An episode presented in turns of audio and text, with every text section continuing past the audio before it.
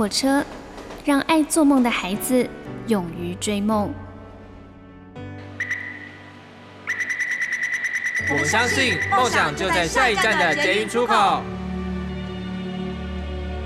每一班列车都装载了许多人的故事，关于成长的，关于爱恋的，关于亲情的。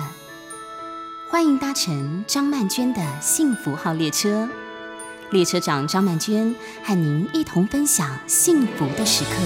什么是你的期待呢？快要开学了，我的期待呢，就是希望能够顺顺利利的开学，让所有的老师和所有的学生都能够回到学校去共聚一堂，哪怕是每一节课都要戴着口罩上课也没关系。那么，什么又是你的期待呢？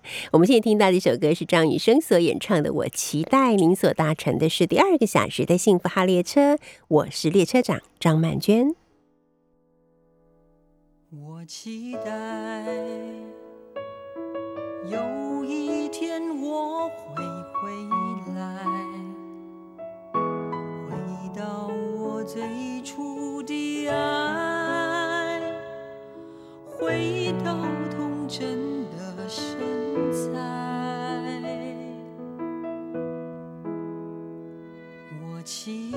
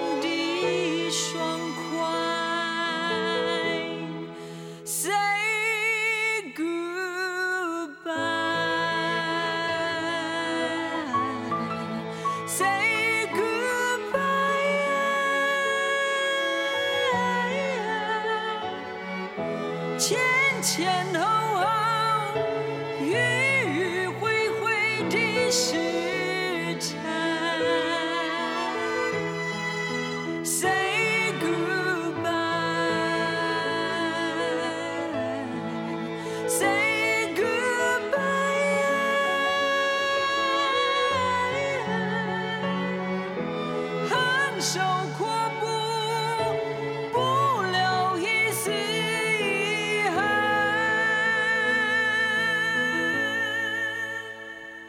好，我们来讲个有点惊悚的事情好了。好，是怎么样的一个惊悚的事情呢？就是最近啊，在英国的南德比郡，有人呢，在一个已经闲置了七十年的厨房里面呐、翻出了一本在一九一一年所出版的老旧的食谱。那这本食谱书里面呢，详列了两百五十道家常料理的制作方式，而最后呢，竟然还附上了一个烹煮老公的方法。哇哦！你要是光是看这个标题，真的是觉得说不寒而栗啊！原来所有的婚姻是不是到了最后，老婆每天所想都是如何烹煮自己的老公，让他从这个地球表面上消失，还要把它一块一块的吃下去啊！讲到这个，我想到我前几天去修指甲的时候，坐在我旁边的一个女生，她是两个孩子的妈妈啊，然后她以前我们因为在就是在同样的地方遇到过嘛，所以她就认得我。他一看到我之后呢，我们就聊到了关于开学这个话题。她就说，她现在非常非常的期待可以赶快开学，让孩子们都可以回到学校去上课，老公也不必在家里面办公。她说：“你知道吗？在这段时间三个月的时间里面，我不止三次想到我要放火烧了这个房子。”我就说：“啊，你不要那么激动。”他说：“我真的受不了。”然后就以下巴拉巴拉巴拉，就是激动抱怨十分钟。我想说让他抱怨吧，如果他因为抱怨而取打消了第四次想要烧掉房子的念头，那也是功德圆满啊！所以我就继续听他抱怨抱怨抱怨。好，那到底这个烹煮老公是有多么恐怖呢？好，根据英国的《每日邮报》的报道，哈，这本呢叫做《两百五十道日常料理的料理书》，列出了当然就是两百五十道喽，家常菜的制作方式嘛。可是让人惊讶的是，在食谱的最后一页啊，还有一道隐藏版的料理，就烹煮老公。作者呢叫做完美夫人，她在食谱中写道啊，很多丈夫其实都被妻子宠坏了。有些女人呢，一直把丈夫泡在热水里；有些女人呢，因为冷漠和粗心让丈夫冻僵；有些女人啊，以令人难受的方式和语言把他们放在炖菜之中。有些呢会烤丈夫，有一些呢则是一辈子的把他们腌制起来。啊，这位完美夫人呢，以一种幽默风趣的口吻，把丈夫啊比喻成了食物，强调呢，如果料理的方式不当的话，就不要指望丈夫会变得又嫩又好吃。但是如果处理得当，他们就真的会变得十分美味。完美夫人提醒啊，说在寻找丈夫时，不必去市场挑选，因为真正的好食材就是好丈夫啊，都会自动送上门。其实我觉得这个有一点道理耶，这个道理在哪里呢？就是所谓的自动送上门，就是因为很喜欢你，爱上你了，所以他就很想要黏上来。这种因为喜欢，因为爱。而与你在一起的人，当然是比可能并没有爱你，可是你却要想尽办法就把他挑选回家，想尽办法让他爱你，可是他不见那么爱你。两相比较之下，当然是自动送上门的食材才是好食材嘛。那这个完美夫人呢，又继续说明啦。她说，烹煮丈夫的时候啊，主妇们偶尔还可以添一点调味料为他们增色。是什么样的调味料呢？她说，用亲吻的方式加一点糖，帮他们增加甜度。但是记得千万不要加醋和胡椒哦，这个不对哦。其实有的时候。伴侣之间偶尔有一点小醋，但是不要醋的太厉害哈。偶尔有一点小醋，其实明明就是可以提升两个人之间的生活情趣跟情感的嘛。好，有的时候稍微呛辣一点，就是胡椒给它加下去，呛辣一点，嗯，我觉得也不错啊。好，那因为它这个是一九一一年的食谱嘛，就是一九一一年的时候啊，完美夫人啊认为不要加醋和胡椒。但是呢，经过了超过一百年之后，我们觉得其实偶尔加一点醋和胡椒适可而止哦，还是不错的啦。好，那拍卖行的老板呢，查尔斯表示说，书中最后一页烹煮丈夫的章节就是这一本食谱书的大彩蛋。虽然已经过了一百多年了，但是这个完美婚姻秘诀呢还是很受用的。反正呢，不管是什么情况之下，都要非常重视你的伴侣。嗯，这件事情真的是很重要的，因为我们从小到老，你看很多老人家心情不好啦，好挑毛病啦什么，其实很多时候都是因为他们觉得自己没有被重视，没什么存在感啊。如果他觉得他自己得到了足够的存在感，足够的重视。那么他自然而然就会心平气和了嘛。好，所以常常把老公当成好食材，常常思考着要如何好好的去烹煮它，让它变得又嫩又可口又美味，确实是一件还蛮不错的事情啊。讲到这个呢，我就想到这几天呢，我觉得我真的是很鸵鸟心态，我都有刻意的忽略那个阿富汗的。新闻跟图片或者是影片，因为每次看到那个，就会让我觉得心情非常的难受，而且是一种好像心理已经直接影响到生理，就会让我觉得有点万念俱灰，好像什么事也不想做，什么东西也不想吃的感觉，所以我都尽量不想去看它。可是今天呢，我们家的印尼妹妹就来跟我聊了一下这个事情，因为她也是时时刻刻都在上网嘛，所以她可能也有看到很多他们的朋友在分享的一些新闻的影片。那他最在意的一件事情，其实就是为什么塔利班他们不让女人工作？他说这是不对的，为什么不让女人工作？好，那我就觉得还蛮有趣的，因为他其实也是回教徒嘛。那我就说，哎，你们回教是不是有这样？他说有，但是那是很久很久很久以前的事了。可是我觉得其实没有那么久。他说那已经是几百年前、一千年以前的事了。哎，可是我是觉得没有那么久了哈。他说这是一个非常落后的想法，这种想法真是太可怕了，怎么可以有这种想法？那我就跟他说，对啊，他们不是就是呃军人就跑到了银行里面，然后叫那个银行里面的女生全部停止工作回家啊，从此以后再也不用来了，全部用男生来取代。然后我们家安妮妹妹就说：“对，她说她有看到新闻说，很多美容院全部都被砸毁，为什么？因为美容院里面在工作，从老板到工作的都是女性，好，所以就全部都被砸毁。她说我们穆斯林不应该是这样子的。好，我觉得我有感受到她的一种恐惧，就是说为什么会变成这个样子？不应该是这个样子的。这就是如果一直以来呢，女性都不能工作，都没有话语权。”也没有经济独立就没什么，可是，一旦你让女性啊，或者让某些人曾经得到过这些之后，你再帮他把它剥夺而去，那真的是会让人感到非常恐惧的事情。对，所以啊，我今天一时之间还没有办法回答我们这个印尼妹妹的问题，就是为什么会这样啊？我只是在想说，那应该就是因为女性的。表现其实蛮好的，所以有时候会让男性有一种被剥夺感吧。那呃，有枪杆子的人就去剥夺，把他剥夺回来，就是我把你的抢走，然后变成我的，你们全部都给我滚回家去，好乖乖的伺候丈夫跟生孩子就好了。呃，不晓得是不是真的是这样哈。不过最近这一些日子以来，我觉得令人惊悚的事情也非常的多哈，所以要能够在这个令人惊悚的情况之下。还能维持一个正常的生活，还真不是一件容易的事情呢。好，我们来听听这首歌吧，这是林忆莲所演唱的《远走高飞》。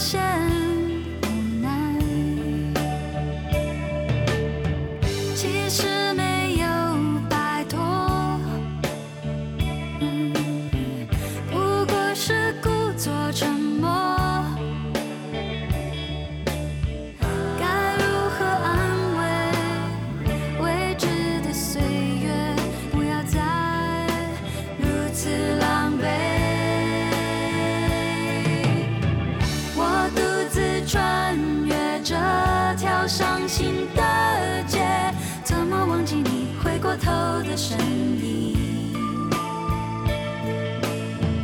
我鼓起勇气忘记这个距离怎么告诉你今天呢，在我们第二个小时的幸福号列车，邀请到的是我的另一位好朋友，现任台北艺术大学通识教育中心的副教授，也是畅销书作家，是资商心理师许浩怡，浩怡老师，浩怡老师好，Hello，老师好，大家好。对，今天呢，好开心又跟浩怡碰面了，我们又要来聊一部电影了，好。很美的一部电影啊，觉得很美吗？对呀，看了都默默流泪。你要 你要流泪了是不是？像那个文学作品，像诗一样这一部。嗯，真的哈。嗯嗯，对，这部电影呢是班史提勒所主演的，叫做《人生胜利组》。嗯，但是这个胜利并不是真的胜利的胜利，它是剩下的胜，对对对，剩下来的胜利组哈。对对，那我之所以很想要跟浩怡聊这部电影，其实就是在聊，其实很中年话题，有没有？我觉得不止中年呢，可能嗯，可能每隔一阵子就会有这种。领悟，我这样讲好像是不太承认自己中年了。嗯，不不不，你本来就还没有中年，我中年了，老师，我中年了。我我觉得这一部他其实呃，因为这位主角班他演的电影其实都是其实有很多都是蛮有人生寓意的啊。嗯，然后这部片呢，我觉得他在谈的是人的现实跟理想中的自己。对，然后当你没有办法达成的时候，你会遇到一个怎么样的困境？嗯哼，那这部片，因为我看完以后，我就去稍微看一下大家怎么说这部电影啊。是，那就有一个就是书评，有一个作家他就讲了一句话，我觉得非常认同。他说有一些好的电影呢，就是拍了以后你会觉得，呃，就是他好像把把大把那个自把把这个人故事的人生拍出来了。嗯可是更好的电影是你好像拍的这个故事是让每个人觉得那都是我的人生。嗯嗯嗯，那我觉得这部片呢，其实看了不会让你觉得有特别那种就是难过啦，或是对低落的感觉。嗯可是他在讲的每一句台词，你会觉得都很像是生命当中我们常常在不同阶段会问自己的一些话。嗯哼，嗯，我们先来简单的介绍一下这个剧情好了啊。好，那他就是由班所饰演的一个叫做布莱德的男子，中年男子，他呢带着自己的儿子。好，就离开了故乡，然后去，哎，是去到哪里啊？要去大学啊，他们要去考哈佛。申请大学就对了，对不对？对，好，然后呢，这个布莱德呢，因为要带着儿子去申请大学嘛，然后他就没有办法，不得不回想起了过去的自己。啊，跟现在的自己，于是呢，有几个人哈、就是他大学时代的几个死党，嗯，就一个一个的出现在他的脑海之中啦。有一个是好莱坞的大导演，现在住在那个美丽的岛屿上面，每天跟两个年轻貌美的女生厮混，不用工作了，对不对？对然，后有一个是基金公司的创始人哦，很成功哈。有一个是企业科技的企业家，那个有飞机的，是不是这个有私人飞机的？对，有私人飞机的。哎嗯，还有一个呢，是在政界混得很不错的一个人物，他又是老师对畅销书作家。嗯，好嗯嗯，对，那这几个人在当年呢，可能在学校里面的时候，其实是以布莱德为主的。可是当他们毕业了以后呢，他们看起来一个一个都比布莱德好。布莱德的现状是什么呢？他是他是在担任一个什么非盈利组织组织？对，其实这样子不是等于是在做一些公益的工作吗？其实简单来说，他应该就是创了一个公益机构，对然，后担任负责人。嗯，可是有一天，就是他的呃员工离职的时候，是，就是跟他说了一段话，嗯他就问他说：“你为什么要离开？”因为他觉得他可能是个很不错、很有热忱的年轻人，因为他们大学都是念政治的嘛。对，然后后来这个人就跟他讲说：“我想要去一个呃更能够赚到钱的地方。嗯哼，那我觉得就是等我们赚够了钱，再把我们多余的钱捐出去，这才是真正有意义的事情，嗯而不是我们在公益机构里面每天去求别人来就是赞助钱这样子。对对然，后所以这一段谈话，我觉得就开启了他本来我相信就是本来是做这样子的工作，其实是他人生理想的一部分。是，可是当他发现，哎，原来在别人眼里，其实好像钱是比他现在做的事情更重要的时候，嗯嗯。他就开始陷入一种，就是透过他儿子要求学的年纪，他就开始跟这些就是过去的这些同学，可嗯能很久都没有联络了，可是逼了他，就是透过儿子的年轻，去看到重新回顾自己年轻的时候的一些思考的脉络。嗯哼，嗯哼。可是浩宇老师，你知道吗？我其实觉得他的那个属下说的那个话，我有点纠结，就是我真的有点是对的，对，是不是真的？我真的很有点纠结。以前我在香港工作的时候，嗯，那时候我们要做很多的文化活动，每一个活动都很需要经费，对不对？嗯但是其实那时候呃，政府并没有给我们什么钱，他们让我们去自筹经费。嗯那换句话说，就是我们必须要去向当地的一些呃有钱的台侨去跟他们募捐啊，嗯去说服他们啊，劝说他们啊什么的。那我脸皮很薄，我这一辈子没有跟人求过钱，对，基本上是没有求过人。嗯我觉得很困难，所以你知道，每次到后来，我就直接跟我们同事说，这个五万块就是港币啊，嗯，不要求人了，好不好？我付，好不好对不对？我真的都这样子，然后他们要跟我说，主任主任不可以，你不可以这样。然后他们就说你不要管了，你你不要做什么了，我们来处理好了。我就很愧疚。然后我在听他讲那段话的时候，我就突然觉得说，对呀、其实去跟人家求钱这件事情，真的是很难的一件事、哎，嗯，其实老师我我前阵子也才刚遇到这个状况啊，嗯，对呀、开片募资，对呀、对呀、然后，嗯、我我其实那个时候就是我我我最近看，因为现在那个大家没事在家里，我看很多人在玩股票，嗯，然后就很多人讲说，就是呃同样的概念嘛，就是我先替自己存股，对那我可能每年领了多少股利以后，我再从那个股利里面去拨某一些东西去捐钱，嗯嗯，就是好像大家的思维某种程度说，先把自己顾好，对，然后再去照顾别人，那这样子的思维好像是没有错的。是那我以前也觉得，就是像跟老师讲一样，其实我到现在都我都不觉得我，即便经历那个，我都觉得其实好像去募资的都比较是我的伙伴，嗯嗯我好像到现在都很难去拉得下脸来去跟大家讲说，哎，你要不要来就是赞助我们去做一些什么译文事业？对，然后，所以有一阵子，那个时候啊，就是像我们准备要拍电影的时候，我就嗯觉得说很想要去中个乐透。了解，你就觉得说，嗯哎、为什么这么天真？就是后来到要去做一些事的时候，才会发现说，原来钱真的这么重要。嗯那我我觉得这部电影啊，它虽然一开始是从钱出发，可是其实我觉得在心理的概念、心理学的概念一直都讲说，其实钱反映的是我们内心的某一些匮乏。是，那我前阵子其实很纠结在，比如说，我觉得我对于募款一点贡献都没有，嗯哼，然后，可是我后来这这这阵子我一直在沉思这件事啊，我就发现原来那个没有办法去募款背后，其实讲的还是我觉得我在自己在 social 上面，其实有一些人际功能是不足的。嗯嗯就是说，对于我，我有的时候看着我的就是伙伴们，然后他们就是很能很轻易的去跟别人讲这个，他们没有任何那种觉得这件事情有什么的那种负担。嗯，对那，我有的时候都觉得好羡慕哦。嗯哼，所以一开始的时候是很困在那个募不到钱里面，对，可是后来才发现，其实从钱的身上看到的某种程度不是钱本身，嗯嗯，而是自己心里缺了什么。没错，嗯，我我这阵子一直在家里面，就是一直处于一个那个 节勇的状态，是 哦就躲哦。在蛹里面。嗯嗯嗯，可是因为这样，所以你就会思考更多的事情，也可以嗯思考的更深刻一点哦。对，我们今天来谈的这部电影叫做《人生胜利组》，是剩下来的胜啊。那今天跟我们一块儿来聊聊这部电影的呢，就是我的好朋友，也是智商心理师许浩怡浩怡老师。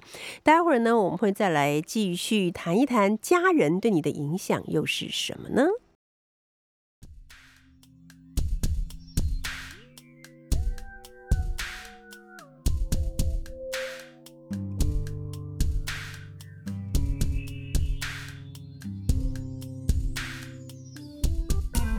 最近比较烦，比较烦，比较烦，总觉得日子过得有一些极端。我想我还是不习惯，从默默无闻到有人喜欢。最近比较烦，比较烦，比较烦，总觉得钞票一点比一点难赚。朋友常常有意无意，也许有天改名叫周转。最近比较烦，比较烦，比较烦。我看了前方，怎么也看不到岸。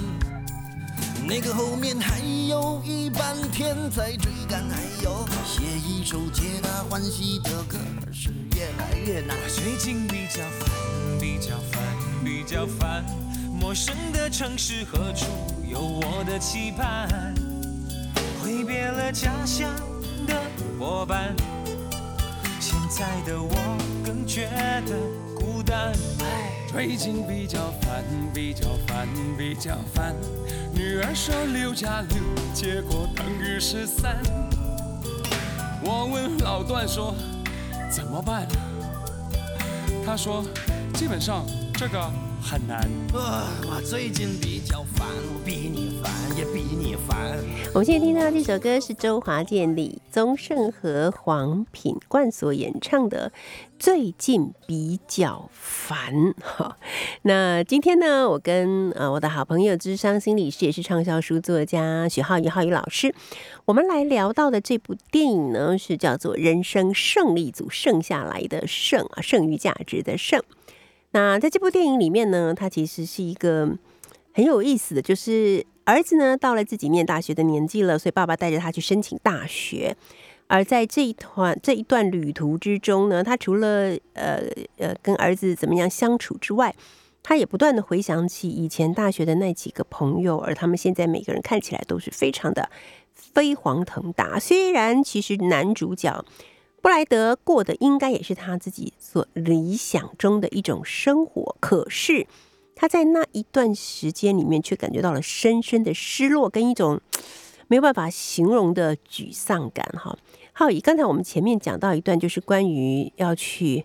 求跟人家求帮助或是求钱这件事情，对我们两个来讲都很不容易，对不对？超难的，超难。好，那我很有兴趣想要知道，在经过这段简居的生活之后，你哎，对于这件事情，你现在的想法是什么？你有想要去彻底改变自己吗？还是有其他的想法？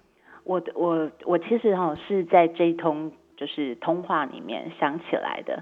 我觉得那个金钱的价值观，其实某种程度，老师刚讲家人嘛，嗯，我觉得还是父母亲带来的影响，嗯哼，就是我小时候就是很不喜欢，就是跟我妈讲说，哎，我要买什么，嗯哼，然后我都觉得好像提出某种要求，嗯，好像会超呃造成他的某些计划外的的一些状况，嗯，我我小时候曾经有一度就是觉得自己家里其实蛮穷的。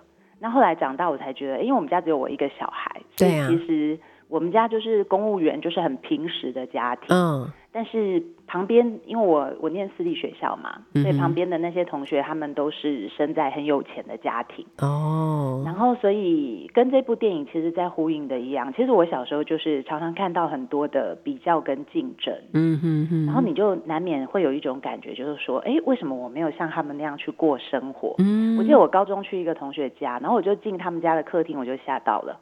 我想说，哇，他们客厅怎么有一台游艇？就放在客厅，真的吗？就很夸张啊！哇，因为旁边我记得那旁边好像就是台南的不知道什么河，嗯，那我不知道为什么有人会在就是客厅放一个游艇，嗯，然后所以我我第一次去就是别人家去经历某一些，比如说呃有些同学他们家就我很早就看到有人家有电梯这样子，嗯。独栋别墅然后里面有电梯，是，然后我都觉得充满了这种惊奇，嗯，然后有的时候我觉得小孩都是这样，就是。你总是会有一点，偶尔就是会想给自己过一点小小奢侈的生活，对，所以会想要对父母去提出某一些要求。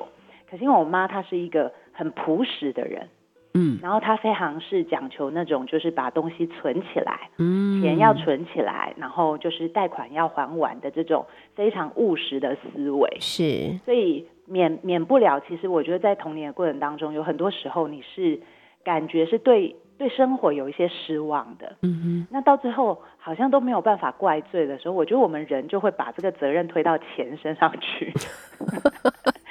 不是有一句老话说什么“贫贱夫妻百事哀”吗？对，反正什么东西不能怪罪的时候，你就怪罪自己钱不够。嗯嗯，那这样就什么事都没了。对。嗯，所以所以有有那一段就是那样的过程，其实我我其实不是一个非常喜欢谈钱的人，嗯哼，然后我也就是比如说很多事情，那不想拿钱，不想收钱，然后也更不喜欢跟别人借钱，嗯，更别。更别说要去跟别人要钱，对我了解，那简直是比登天还难。是，如果欠人家一百块，我都会觉得非常不自在了。嗯嗯。然后，所以我我觉得这个东西，它是如果如果大家也发现这件事的话，其实我觉得那个是自己人生理想跟某一些生活匮乏的议题。对，它倒不是我们真的缺钱的议题。嗯嗯嗯。可是我在跟你通话的过程中，我也赶快的思索了一下我自己过去的状况。我们家的情况其实跟你们家也差不了太多。再加上因为我父母亲都是难民嘛，四九年他们逃难来台湾的，所以他们最常挂在嘴上的就是我们在台湾无田无地，什么都没有啊，也没有人可以依靠，所以都要靠自己。啊，所以我父母亲最常放在嘴上的话就是都要靠自己。再来就是，哎，跟你们家有点像，就是不要欠钱嗯，啊、所以就是我就一直觉得，嗯，都要靠自己，不要欠钱。所以一直到现在，对我来讲啊，去开口请求别人帮忙都很难，更不要说是开口请人家帮忙给钱这件事。但是我经过了这么长的、这么漫长的人生岁月之后，我并没有因此而改变。我的想法就是，哦，我深切了解，原来我就是这样的人。好，那么我就 接受自己就是这样的人。我这样有没有堕落呢？郝宇老师，不会啊，因为我也发现我可能也很难改变，是不是？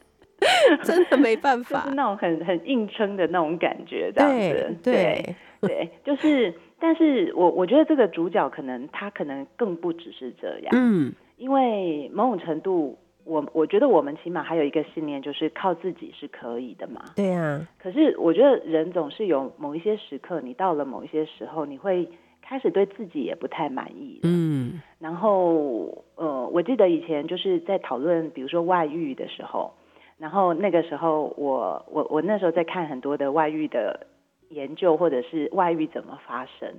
然后为什么会突然讲到外遇，我也不知道。嗯就是某的某些时候有一些突然的想法，比如说这个电影里是我比不上别人的想法，对，然后或者是说像外遇啊那些事，他是可能突然突然就觉得，呃，外面的人好像比较好，嗯。他可能都是来自一个平凡的早晨，然后你突然就对自己的生活有所不满了，是，所以我觉得这部电影很写实啊，就是嗯。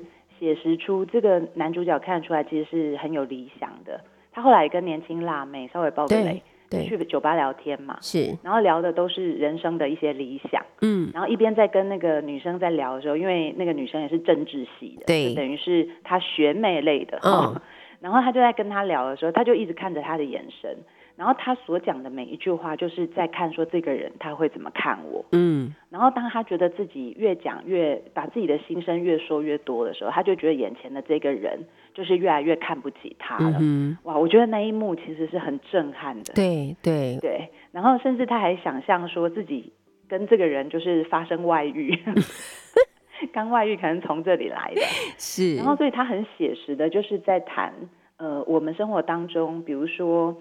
可能年轻的时候有很多选择，比方说嗯你如果念的是生物系而不是中文系，对，念的是经济系而不是呃历史系，嗯嗯，那我的生活现在会有什么不同？对，然后我觉得这个议题是每隔一阵子，好像都会一直在叩问自己的。嗯哼，我上礼拜还在找说，我再来还可以念书，可以念什么？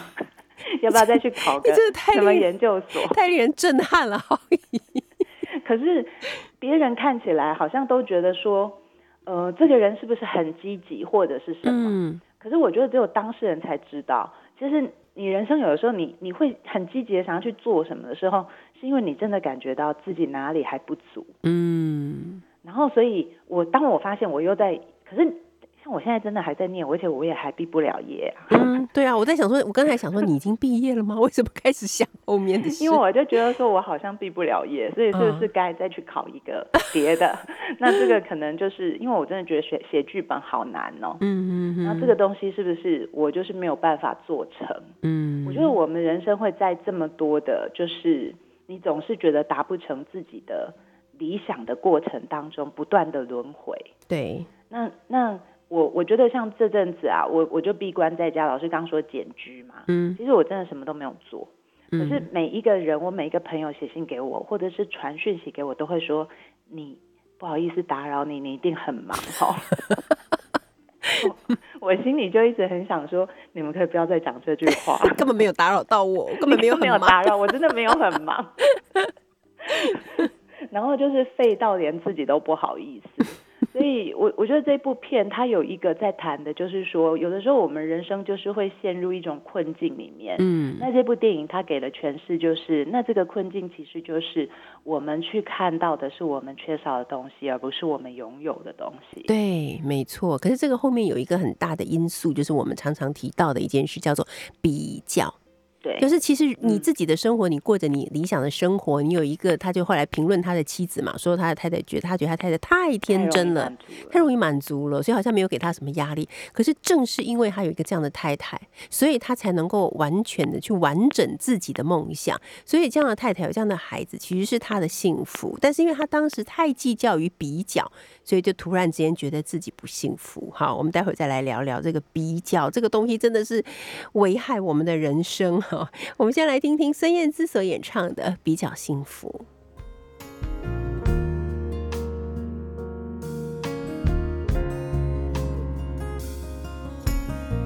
时间仁慈的倾诉，那些孤独，像猫轻盈的脚步，微微起伏。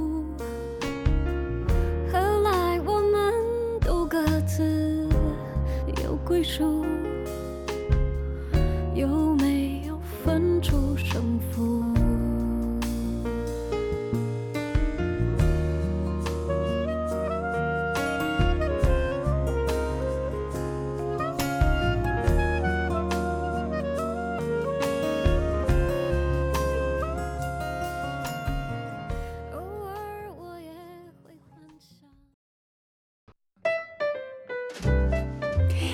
乘的是第二个小时的幸福号列车，我是列车长张曼娟。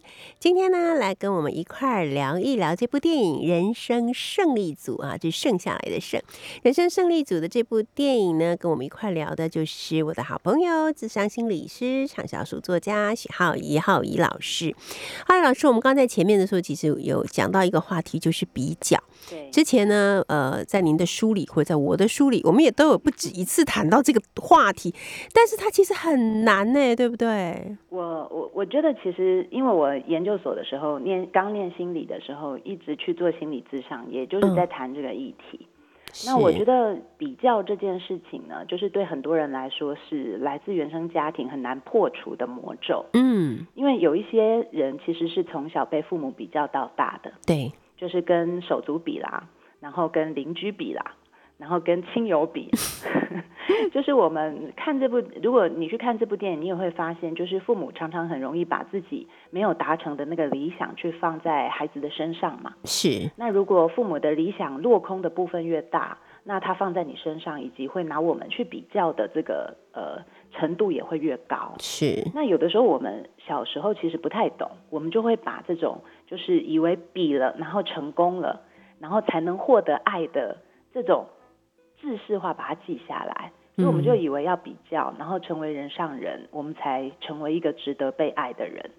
对，那可是后来我我觉得就是心理学它其实帮助我很多，就是帮助我打破这件事哦。因为你你到后来你就会慢慢的，如果能够去厘清这些议题，而且发现它到底是怎么来的脉络的话，我觉得那个过程很像在看那个亚森罗平或是柯南他们破解 这整个谜团的过程，就是嗯你会发现哦，原来我这种比较的心态是怎么来的。对，我觉得，我觉得那个会有一种豁达，因为比较，我不知道什么时候开始就发现它其实不太有意义，因为比较它会让我们想要去追求的是别人拥有的东西，而没不是我真的自己想要的。是是，因为其实这部电影里面，男主角已经在做着他自己从年轻的时候就在梦想着要做的事嘛，对不对？对，而且我觉得他有一个很好的家庭啊，他有一个呃很支持他的妻子。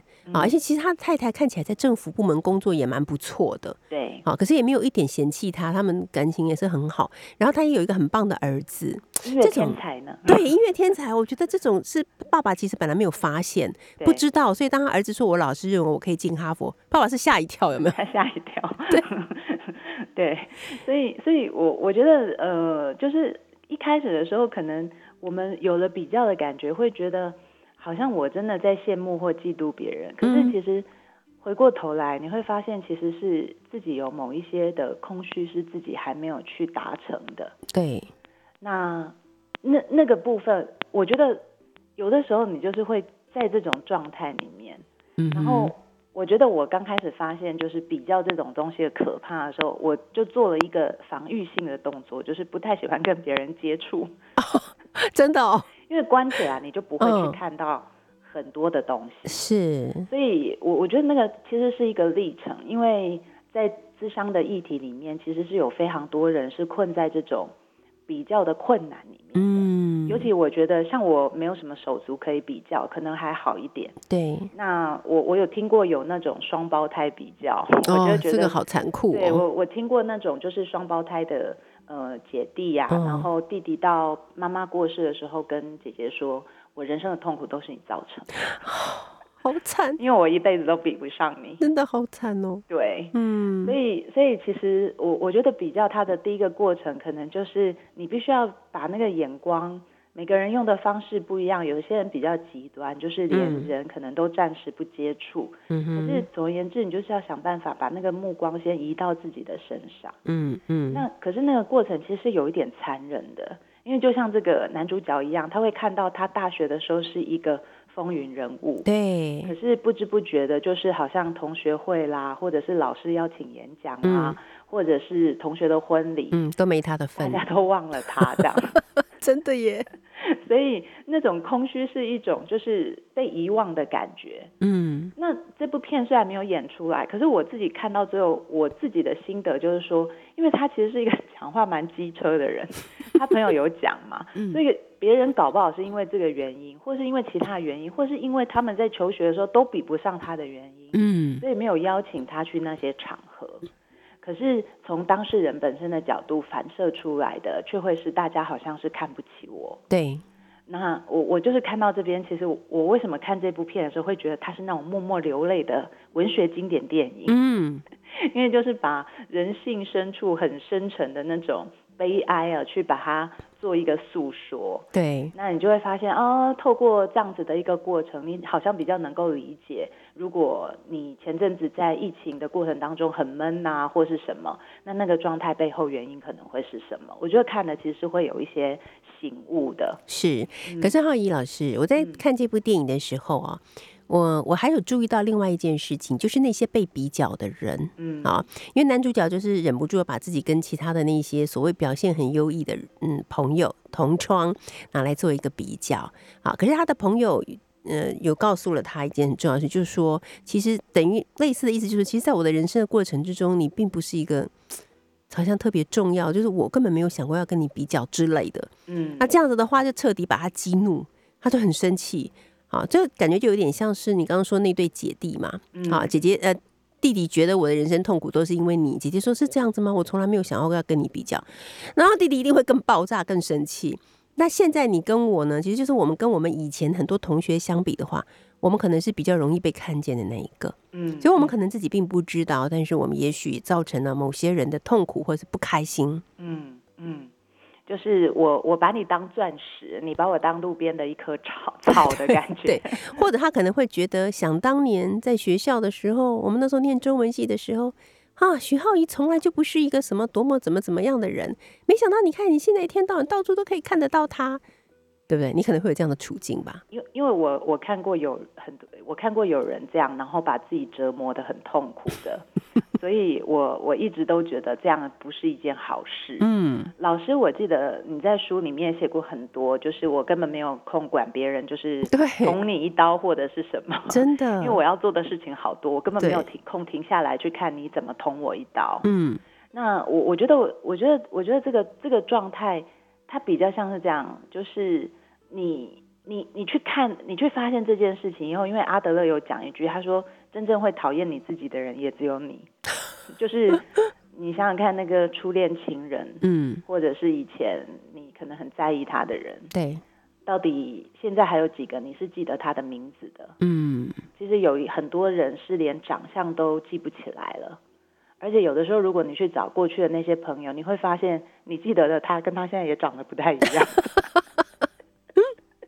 嗯，然后你就会发现哦，原来终究到最后，我们还是只能自己一个人走下去，跟一个人好好的活下去，还有旁边的家人。没错没错，这个电影到最后其实有一段非常美的话啦，嗯就是这对父子后来在旅馆的床上，两个人在聊天，是。然后呃，爸爸问儿子，对，应该是儿子先跟爸爸说，其其他人不是很在乎你吧？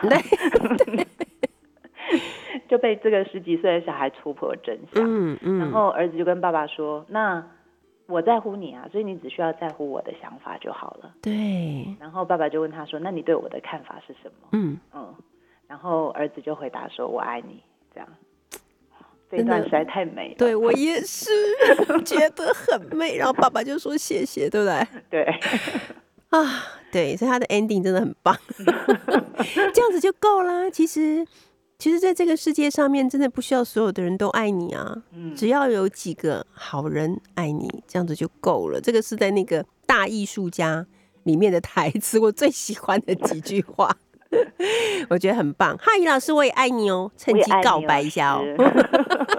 我也爱 家珍，他挑的音乐都好好听哦。听到没有？家珍，家珍的默默微笑，感谢谢谢浩怡，谢谢好的，我们今天的幸福号列车即将要行驶到站喽，也非常感谢您的搭乘，我们下礼拜见，浩怡，下个月见哦，拜拜。拜我们现在听到的是李荣浩所演唱的《贫穷或富有》，不管贫穷还是富有，喜欢自己都是最重要的事。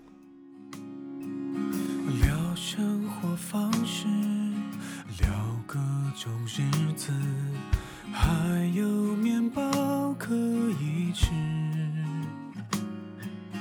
别人的想法只是个想法，有好有坏，有笨有傻。